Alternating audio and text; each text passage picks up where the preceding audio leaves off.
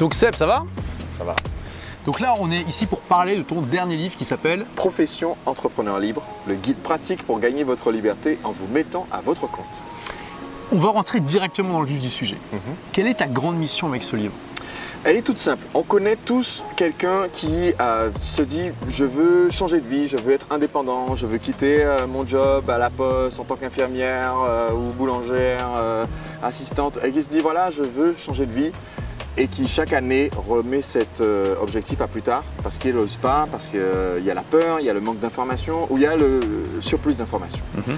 Et en fait, je suis tombé sur une statistique qui m'a retourné le cerveau. 37% des Français disent c'est décidé, je vais créer mon entreprise. Mais sur cela, il n'y en a pas un sur 20 qui le fait chaque année. Effectivement. ouais. Donc j'ai décidé d'écrire un livre en fait qui euh, permette à ces personnes d'avoir euh, la confiance, Mhm. euh, les outils et euh, la méthode pour pouvoir euh, se lancer et devenir indépendant. Ok. C'est ma mission.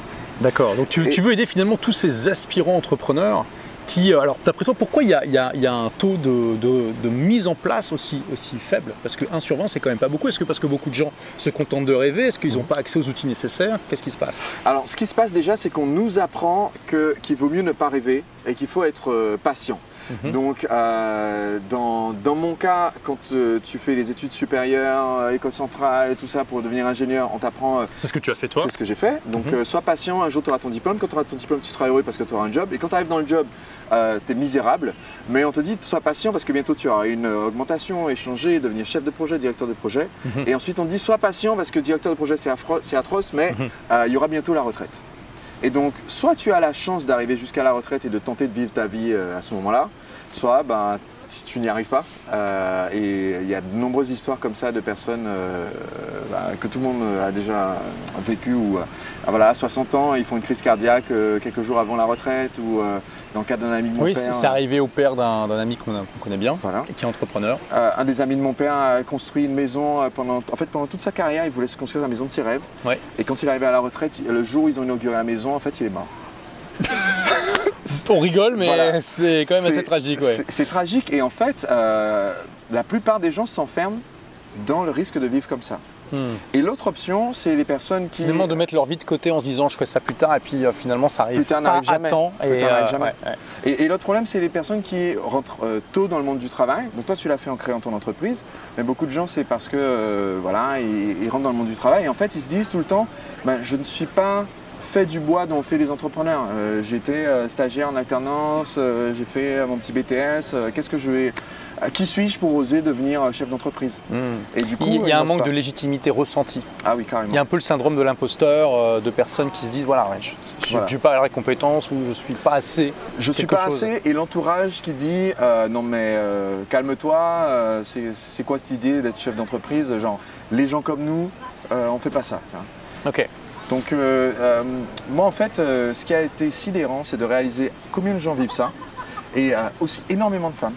Euh, D'ailleurs, euh, de constater qu'en fait aujourd'hui, si tu veux, tu as quand j'ai commencé le site Le Marketeur français, on était à un peu moins d'un quart des entreprises créées par des femmes. Aujourd'hui, on est de l'ordre de 40% des entreprises créées par des femmes. Mhm. Et pourtant, par exemple, seulement 6% de- du capital euh, est levé par les femmes. Ok. Pourquoi? Parce que manque de confiance, parce que quand on leur pose des questions au sujet de leur projet, on leur pose des questions un peu euh, Mhm. pas dans la même façon qu'on les pose aux hommes. Et donc, si tu veux, euh, le- mon but avec ce livre, c'était de, de, de donner non seulement la, la méthode, mais il y a beaucoup de livres qui donnent des conseils pour créer son entreprise, mais aussi de montrer les histoires de personnes qui sont parties de zéro ou de moins que zéro et qui ont surmonté les mêmes obstacles que, que, euh, bah, chacun rencontre quand on crée sa boîte, qui ont pris des décisions qui ont marché ou pas. Et grâce aux histoires, en fait, montrer ce qui fonctionne, ce qui ne fonctionne pas. Euh, dans les euh, huit profils que je développe au fil du livre, eh ben, il y en a un qui finit par euh, mettre la clé sous la porte. Donc j'explique pourquoi et comment est-ce qu'on fait pour éviter euh, cette erreur? Oui, donc dans ce livre, finalement, il y a, il y a beaucoup d'études de cas. Donc je l'ai lu. Euh, D'ailleurs, euh, vous, allez- vous- vous le verrez si vous, vous voyez la couverture, mais c'est le premier livre de la collection Olivier Roland. parce oui. que donc maintenant, je suis directeur de collection aux éditions Le Duc, qui est l'éditeur qui a ben, publié mon premier livre. Tout le monde n'a pas eu la chance de rater ses études. Exactement, et donc j'ai eu l'occasion de lire ce livre qui est clairement excellent. Et je dis pas, voilà, sinon je l'aurais pas accédé dans la collection déjà de base. Merci. Et il y a- y tu, tu donnes vraiment du savoir concret qui, qui est tiré de ton expérience. et on voit aussi que tu as aidé, euh, ça, ça vient de, de- de toutes des centaines d'entrepreneurs, des milliers, je ne sais pas combien exactement, que 15 tu- 000 clients entrepreneurs. voilà, que tu as aidé concrètement. Euh, et donc il y a pas mal d'études de cas, Oui. vraiment précis, et, et tu t'es pas contenté des success stories, effectivement. Exactement, je me suis dit en fait, euh, c'est un peu, ça serait jouer la voie de la facilité que de seulement dire, ben, faites l'étude de marché. Euh, par exemple, Paul a fait l'étude de marché et ça a marché. Euh, bon, mais je trouvais que ça avait beaucoup plus de sens de dire, ben, euh, si on regarde comment euh, David a fait son étude euh, de, marché, où il a dû surmonter le fait que son ancien boss l'a appelé au téléphone en lui disant Ah non, ça suffit, nous on est dans le paramédical, le marketing on fait pas ça, c'est pas sérieux, t'arrêtes tout. Et il a dû en fait surmonter cette appréhension, cette peur de l'autorité pour oser s'affirmer, pour monter son business. Et je pense que oser montrer les moments difficiles de personnes, donc qui ont accepté de partager avec moi pour que je puisse raconter dans mon livre, euh, donc qui ont osé se rendre vulnérables, mais parce que on vit tous ça quand on crée sa boîte. Et euh, toi, tu as créé à 19 ans. Ouais. Euh, bah, il y a des moments difficiles, quoi. Et si on ne sait pas à l'avance quels sont ces moments difficiles et quels sont les outils pratiques qu'on utilise pour faire la première vente, convaincre le banquier ou la banquière, euh, trouver les investisseurs, eh bien, on, on est perdu. Donc, j'ai choisi de faire ça sous la forme de raconter les histoires et euh, de montrer ce qui marche et ce qui ne marche pas à chaque fois et donner les outils au lecteur. Et, et le fait voilà, que tu partages ces euh, euh, fail stories, c'est c'est clairement ce qui te distingue euh, de quasiment tous les autres livres qui ont été publiés sur le sujet. D'ailleurs, bon, voilà, on est sur ma chaîne, il y a pas mal de gens qui me suivent et qui se posent peut-être la question, mais c'est quoi la différence finalement par rapport à tout le monde n'a pas eu la chance de rater ses études? Si, si- Pour les gens qui ont déjà eu le bouquin, qu'est-ce qu'ils vont tirer de plus de ton livre Alors, ce qu'ils vont tirer de plus, euh, donc on, on utilise, on a utilisé des méthodes similaires euh, pour euh, lancer notre activité. Mhm.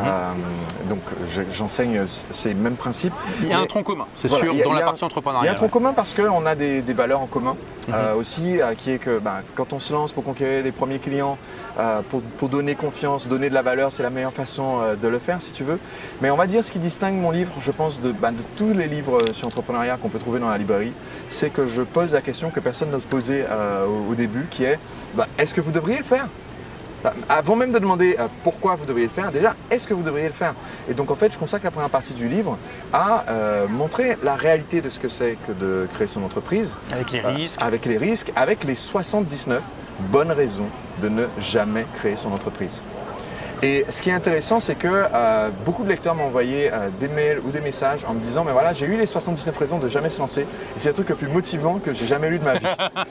et, et, euh, ils me disent ça, et ils me disent, voilà pourquoi Je demande, et ils me disent, voilà, parce qu'en fait, j'avais peut-être 15 bonnes raisons de ne pas me lancer, Mhm. qui sont dans la liste. Et en fait, en lisant la liste, quand je lisais les raisons des autres, je me disais, bah, pff, non mais franchement, les gens ont vraiment des excuses bidons euh, pour, euh, pour, pour pas vivre la vie de rêve. Et en fait, le fait de se rendre compte, mais si tu veux, mes raisons à moi sont tout autant des excuses que celles que quelqu'un d'autre euh, peut mettre, ça débloque en fait un certain nombre de personnes.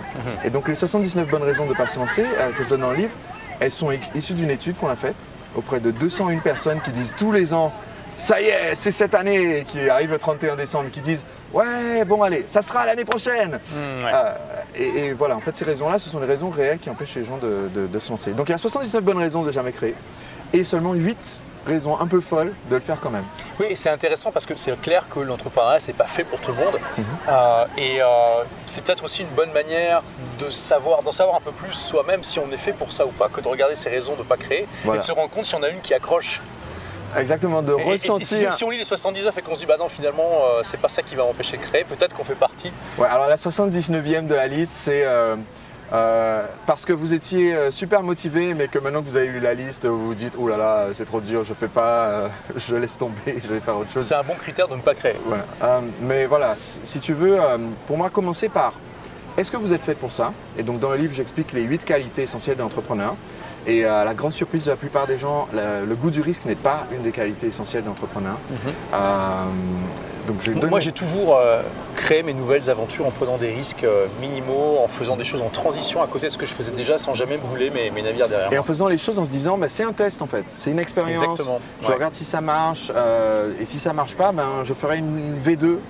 euh, je vais le repositionner, je vais le faire différemment. C'est c'est comme ça qu'on arrive euh, au, au succès. Donc, euh, du coup, après avoir expliqué ça, je transitionne sur, ok, bah, maintenant si vous choisissez de le faire quand même, euh, bah, qu'est-ce que vous devriez faire comme projet?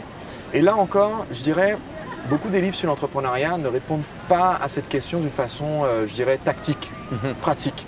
C'est-à-dire, euh, beaucoup de gens, peut-être parmi tes lecteurs, ont déjà vu euh, le, le fameux diagramme, euh, ce- certains appellent ça le diagramme Ikigai, où tu as un rond, euh, ce que vous aimez faire, ce dans lequel vous excellez, ce pourquoi les gens sont prêts à vous payer et ce que les gens veulent. Oui. Et on vous dit, ben voilà, il faut être au milieu. Ok, bonne journée, au revoir.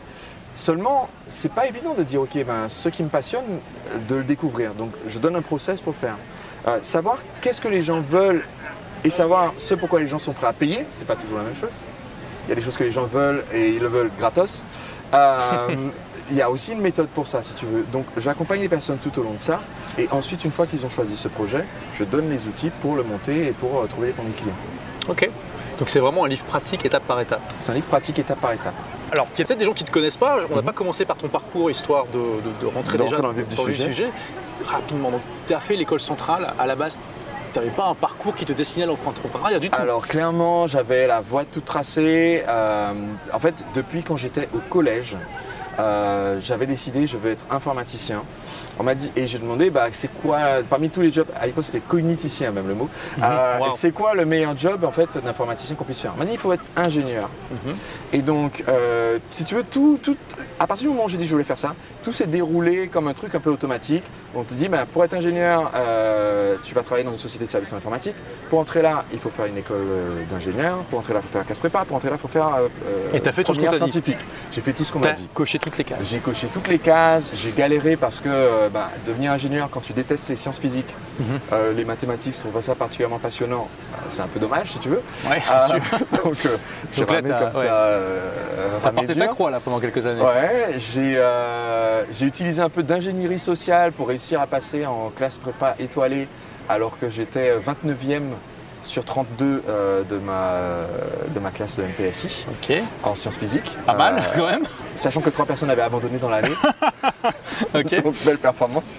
Euh, et donc finalement j'arrive à Centrale, Mhm.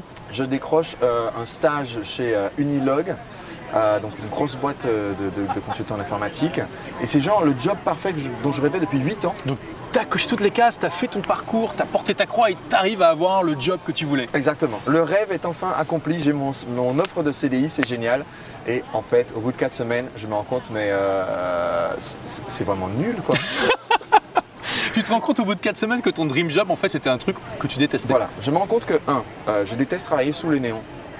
Deux, euh, j'aime bien être sur un ordinateur, genre, mais genre peinard chez moi euh, dans le salon, mais euh, être devant l'ordi du boulot toute la journée, ça me saoule. Trois, mes collègues, quand je propose, bon les gars, on fait un truc ce week-end, allez, on change les idées. Leur idée de passer un super week-end, c'était, allez, on va faire un, un week-end jeu de réseau sur les ordinateurs de la, de la société. Donc Mhm. on revient au bureau. Ouais.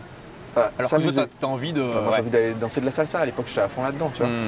Euh, et surtout, pour moi, ce qui a été le- le- la goutte qui a fait déborder le, le vase, c'est aller courir tous les matins avant le lever du soleil, parce qu'il commence. euh, J'étais à Nantes, donc voilà, euh, le soleil se, se lève tard, l'hiver, tu vois. Aller devoir courir tous les matins, choper un tram. Je suis en retard pour choper le tram, je suis euh, essoufflé, euh, couvert de sueur en allant au boulot, et ça me saoule. Et je me dis, mais en fait, moi, ce que je veux, c'est ne plus jamais avoir besoin d'un réveil matin Hmm. et euh, choisir les horaires auxquels je veux travailler. Donc un jour, à l'arrêt de tram École Centrale Audencia euh, à Nantes, j'ai dit c'est bon, je pose ma démission. Donc, au bout d'un mois. Ouais, ça faisait un mois que j'avais que j'étais dedans, mais ça a pris quatre mois avant que j'ai le, le ras-le-bol. Le, le burn-out. Voilà. Mais ça m'a pris du coup trois mois, si tu veux, de, de souffrance. Il y a des gens qui restent des années là-dedans. De souffrance, de c'est pas fait pour moi, mais je sais même pas qu'il existe une autre chose. Parce que je me dis à ce stade, euh, tu vois, après le premier mois, je me dis, bah, peut-être que c'est Unilog et qu'il faudrait que je démissionne et que j'aille travailler chez Capgemini, tu vois. D'ailleurs, Ouais. quand je suis parti dans l'année qui ont suivi, la plupart de mes collègues sont allés chez Capgemini. D'accord. Euh, ben, c'est pas mieux en fait, tu vois. Hmm. C'est la même, l'herbe a l'air plus verte chez le voisin, mais, Mais c'est la même herbe. Ben. Ok. Donc tu démissionnes et tu te lances dans quoi Alors, je démissionne, je dis à mes parents, c'est bon, euh, je plaque tout, euh, je vais lancer mon Ils ont dû te entreprise. prendre pour un fou là. Ah, carrément. Et ils m'ont posé la question que beaucoup de gens m'ont posée cette année-là, qui est Ah ouais, tu vas monter ta boîte, mais tu vas faire quoi? Et toi, tu ne savais pas. Je dis Ah. Bonne question. Donnez-moi un moment, je reviens vers vous. Euh, donc en fait, ce qui s'est passé, c'est que j'ai négocié avec mes parents, parce qu'ils ont quand même, euh, si tu veux, investi pour m'envoyer en France faire mes études, etc., etc. euh, parce que je suis originaire de Guadeloupe. Mhm. Et euh, en Guadeloupe, les études supérieures, il n'y avait pas beaucoup de débouchés à C'est l'époque. sûr. Donc euh, j'ai négocié avec mes parents et je leur ai dit, écoutez, je m'engage un an jour pour jour. Donc c'était mon demi-versaire. Je suis né le 29 mars, c'était le 29 septembre euh, quand j'ai pris la décision.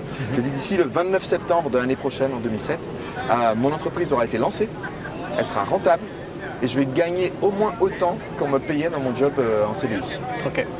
Donc j'ai fait cette promesse, ils m'ont dit banco, et ensuite j'étais là, ah, bon ok, comment je vais faire?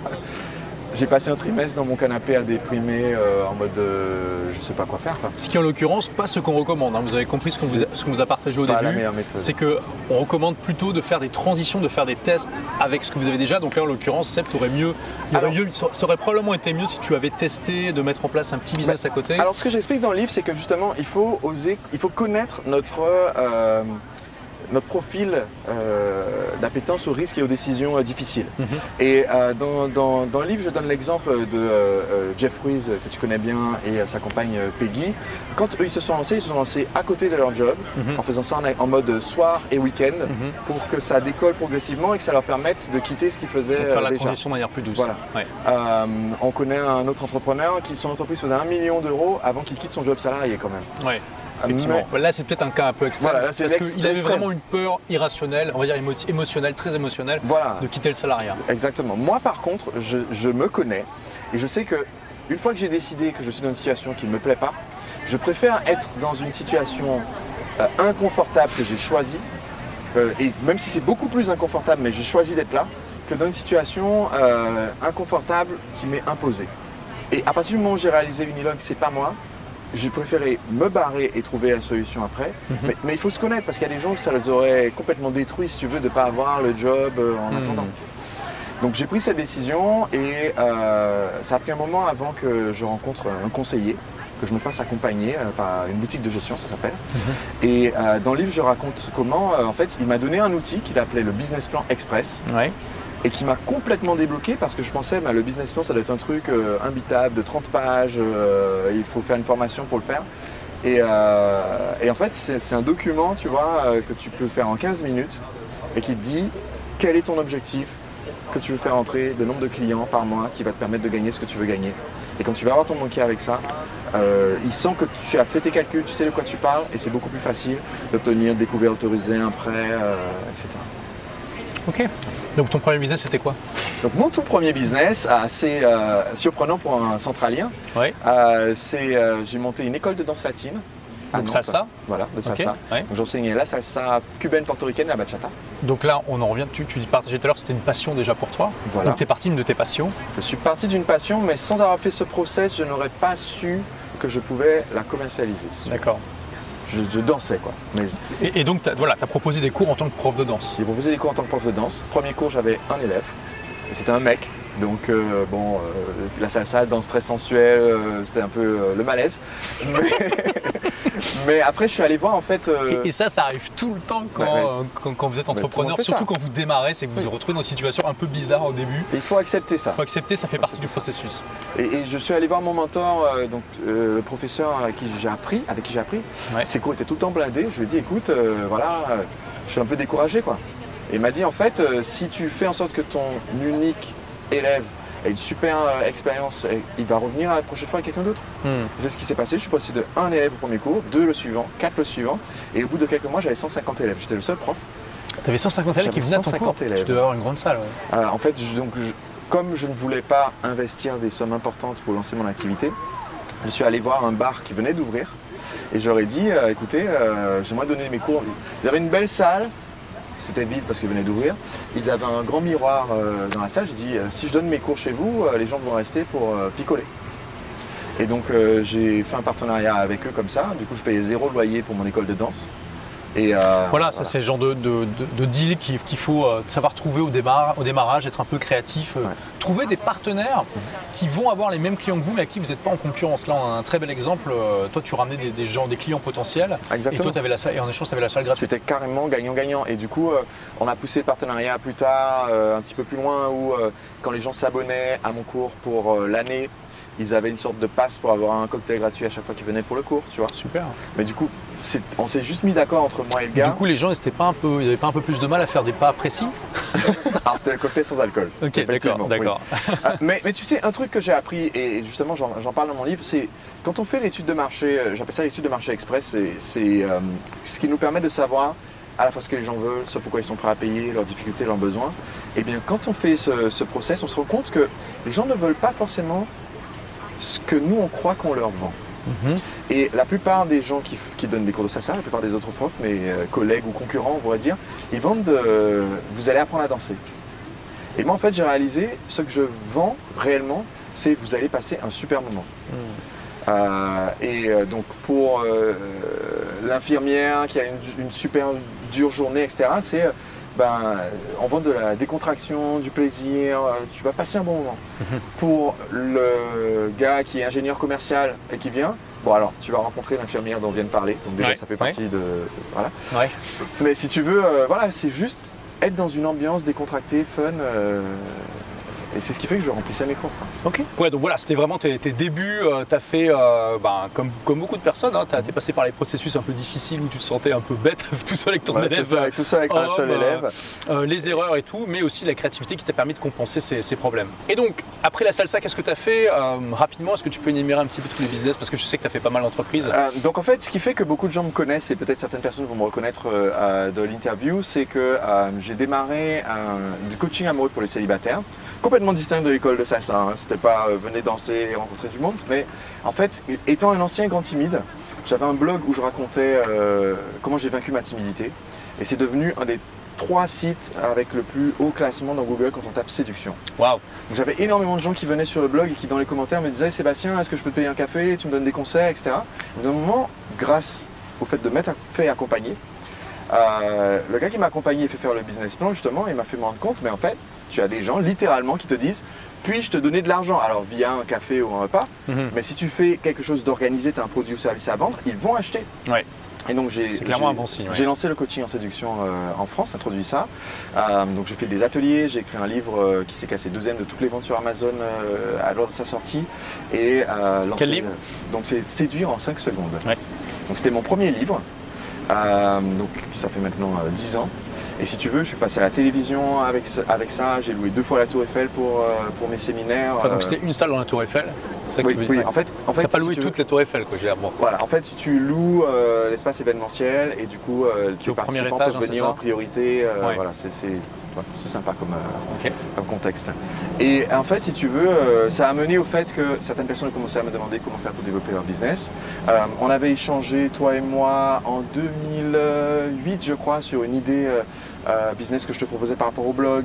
Tu as réfléchi, tu m'as dit tiens je veux lancer, donc euh, j'ai euh, j'ai collaboré au lancement de Agir et réussir Ouais, fait. 2009 Ouais, et ouais. ensuite en 2010. Mhm. Et du coup, à partir de ça, en fait, il y a eu beaucoup de demandes de gens qui m'ont demandé de faire des formations, des conseils. Et j'ai lancé le mouvement des entrepreneurs libres avec le site lemarketeurfrançais.com Mhm. en 2010. Et donc aujourd'hui, j'ai arrêté mes autres activités. Il y a eu d'autres épisodes, une maison d'édition d'infoproduits, euh, du logiciel, etc. Mais j'ai essayé de me concentrer sur ma mission, qui est d'accompagner les 25 millions d'entrepreneurs francophones et porteurs de projets francophones. Tu dis francophone, donc ça s'adresse aussi aux Belges, aux Suisses, oui. euh, aux- à nos amis là- québécois. Là, mon livre est disponible donc euh, via euh, Alizio, les éditions Le Duc, euh, dans tous les pays francophones. Mhm. Et euh, on a des clients dans 35 pays aujourd'hui, Euh, donc dans toute la francophonie, plus des régions francophones de pays euh, non francophones. Et, et donc, pour- pour donner un, un peu une idée euh, aux personnes qui sont encore là, qui donc sont super méga motivées, Exact. euh, donc tu es passé de, de- La première année, tu avais combien de chiffre d'affaires à peu près Aujourd'hui, tu en, es arrivé à quoi Donc mon chiffre d'affaires, si tu veux, en 2007, au total, j'ai fait entrer, donc au début, je ne savais même pas, le mot marketing, je ne connaissais pas, Mhm. mais j'avais la demande d'avance des gens qui voulaient déjà prendre des cours avec moi. Ouais. Et euh, sur la première année, j'ai fait entrer un peu moins de 9000 euros. Euh, L'année d'après, Wow, donc c'était vraiment une activité secondaire. Ouais, mais en fait, c'est parce que c'était concentré sur les trois derniers mois. Mon Ah, objectif, c'était 3000 Donc, euros, 3000 euros par mois, ça va. Et ouais. voilà, c'était Hmm. mon objectif parce que j'avais des aides et donc ça faisait mon salaire d'Unilogue. Enfin, donc ça va en service parce qu'on sait que la marge là est, est très forte. Voilà, Ouais. presque du service, je facturais pas la TVA et euh, je payais pas de charges sociales la Parce que tu étais en auto-entrepreneur Non, Parce que j'étais- c'était avant l'auto-entreprise, c'était en micro-entreprise. Mais j'avais l'aide aux chômeurs, créateurs et repreneurs d'entreprise, qui aujourd'hui est devenue aide aux créateurs d'entreprise, tout le monde peut l'avoir. Pas de charge sociale la première année, c'est génial. Ouais, ça, ça vous fait économiser beaucoup Bah oui, d'argent. parce que sur 3000 euros qui rentrent, je pouvais me payer entre 2100 et 2500 euros net. Et en plus, euh, avec ces, ces, hein, euh, vous avez aussi, si vous avez le droit au chômage, qui est normalement ce qu'il faut faire, bon là, au bout de 4 mois, tu ne pouvais pas, mais il vaut mieux faire un départ négocié. Ça, ça. ça vous maintient en fait vos allocations euh, pendant, euh, pendant deux ans. C'est-à-dire que vous n'êtes même pas obligé de vous payer. Ça, c'est un ça, un des sujets que j'aborde dans le livre qui est euh, se donner un tremplin. Ouais. Et euh, ce que je Prenez le recommande- maximum d'aide que vous Ce pouvez. que je recommande, c'est d'avoir de clair. 12 à 24 mois où on sait qu'on donne à l'activité le temps de se lancer et d'être rentable. Ce que je recommande en général, c'est donc 18 mois où on se dit, ben, je veux gagner tant Mhm. dans 18 mois. Et en attendant, euh, je fais en sorte que l'activité monte, monte, monte jusqu'à pouvoir me payer tant. Donc soit je mets de l'argent de côté, soit je fais en sorte d'avoir une source de revenus, un job à temps partiel, etc. pour pouvoir euh, faire cette transition. J'ai passé de donc, 9 000 euros à 80 000 euros, ce qui m'a fait sortir. En Quand j'ai mon premier lancement orchestré, en fait, ça m'a fait exploser le plafond euh, du micro-entrepreneur. ça, c'était la deuxième année. Oui, Tu as fait euh, un, un- en un 2008. lancement orchestré sur une formation sur la salsa mon lancement. Non, non, non, mon lancement orchestré. Un de mes élèves a fait ça. Euh, cette année-là d'ailleurs. Euh, mais un de mes. euh, et il a filmé moi-même et d'autres profs donnant les cours parce que lui-même n'était pas suffisamment bon. Comme quoi, vraiment, on peut se lancer, même si on a le syndrome de l'imposteur, en faisant intervenir des experts. C'est ce que lui, il a fait, tu vois. Mais donc, j'ai fait mon lancement orchestré pour un programme de coaching qui s'appelait le Projet Night. C'était en 2008. Et c'est ce qui m'a permis d'avoir les fonds pour la location de Tour Eiffel. Et donc ça m'a fait exploser le plafond micro-entrepreneur. J'ai créé ma SARL cette année-là. Donc j'ai fait 80 000 euros en gros sur cette euh, année. Je parle de l'année calendaire euh, approximativement. Euh, l'année d'après 190 000. L'année d'après 340 000. Euh, l'année suivante 510 000. Et aujourd'hui, euh, mon chiffre d'affaires sur le dernier exercice était de 1,2 million à peu près. Waouh, donc c'est quand même une belle progression.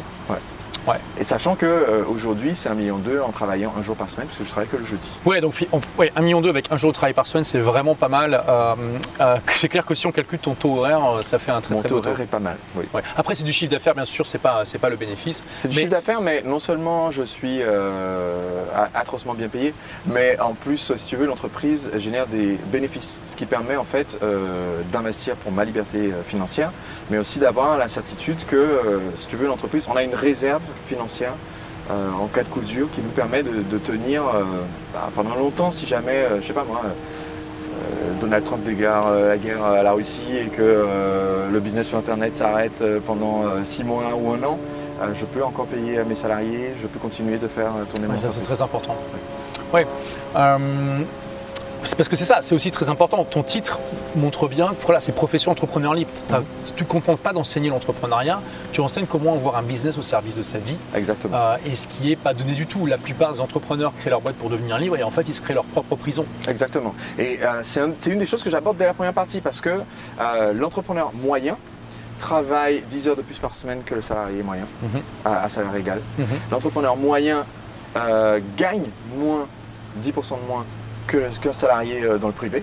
Mhm. Mais en fait, ce que j'explique, c'est que ça sert à rien de monter sa boîte pour être l'entrepreneur moyen. Quoi. Oui. Euh, à un moment donné, en fait, parce que c'est tellement simple de ne plus être dans cette tranche-là et d'être, on va dire, dans le- la tranche des 10% de ceux qui euh, ont- une stratégie simple et efficace en termes de marketing, en termes de positionnement. Mhm. Et en fait, les 10% d'entrepreneurs qui ont le plus de succès, Ouais. statistique INSEE, les 10% d'entrepreneurs qui ont le plus de succès gagnent plus que les 1% de euh, Français en moyenne. Waouh.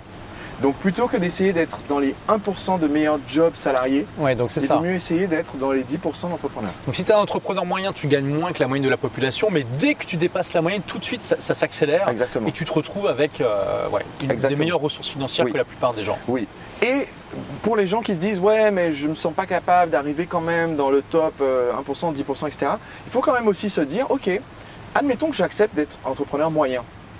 Est-ce que je serais prêt aujourd'hui à accepter de travailler un tout petit peu plus qu'aujourd'hui et de prendre euh, une réduction de salaire de 10% si ça me permettait de plus jamais avoir de patron, plus jamais avoir d'horaire imposé, plus jamais la conversation euh, pénible à la machine à café euh, où ça tourne toujours au milieu de- autour des séries télé euh, pour ménagères qui me saoulent.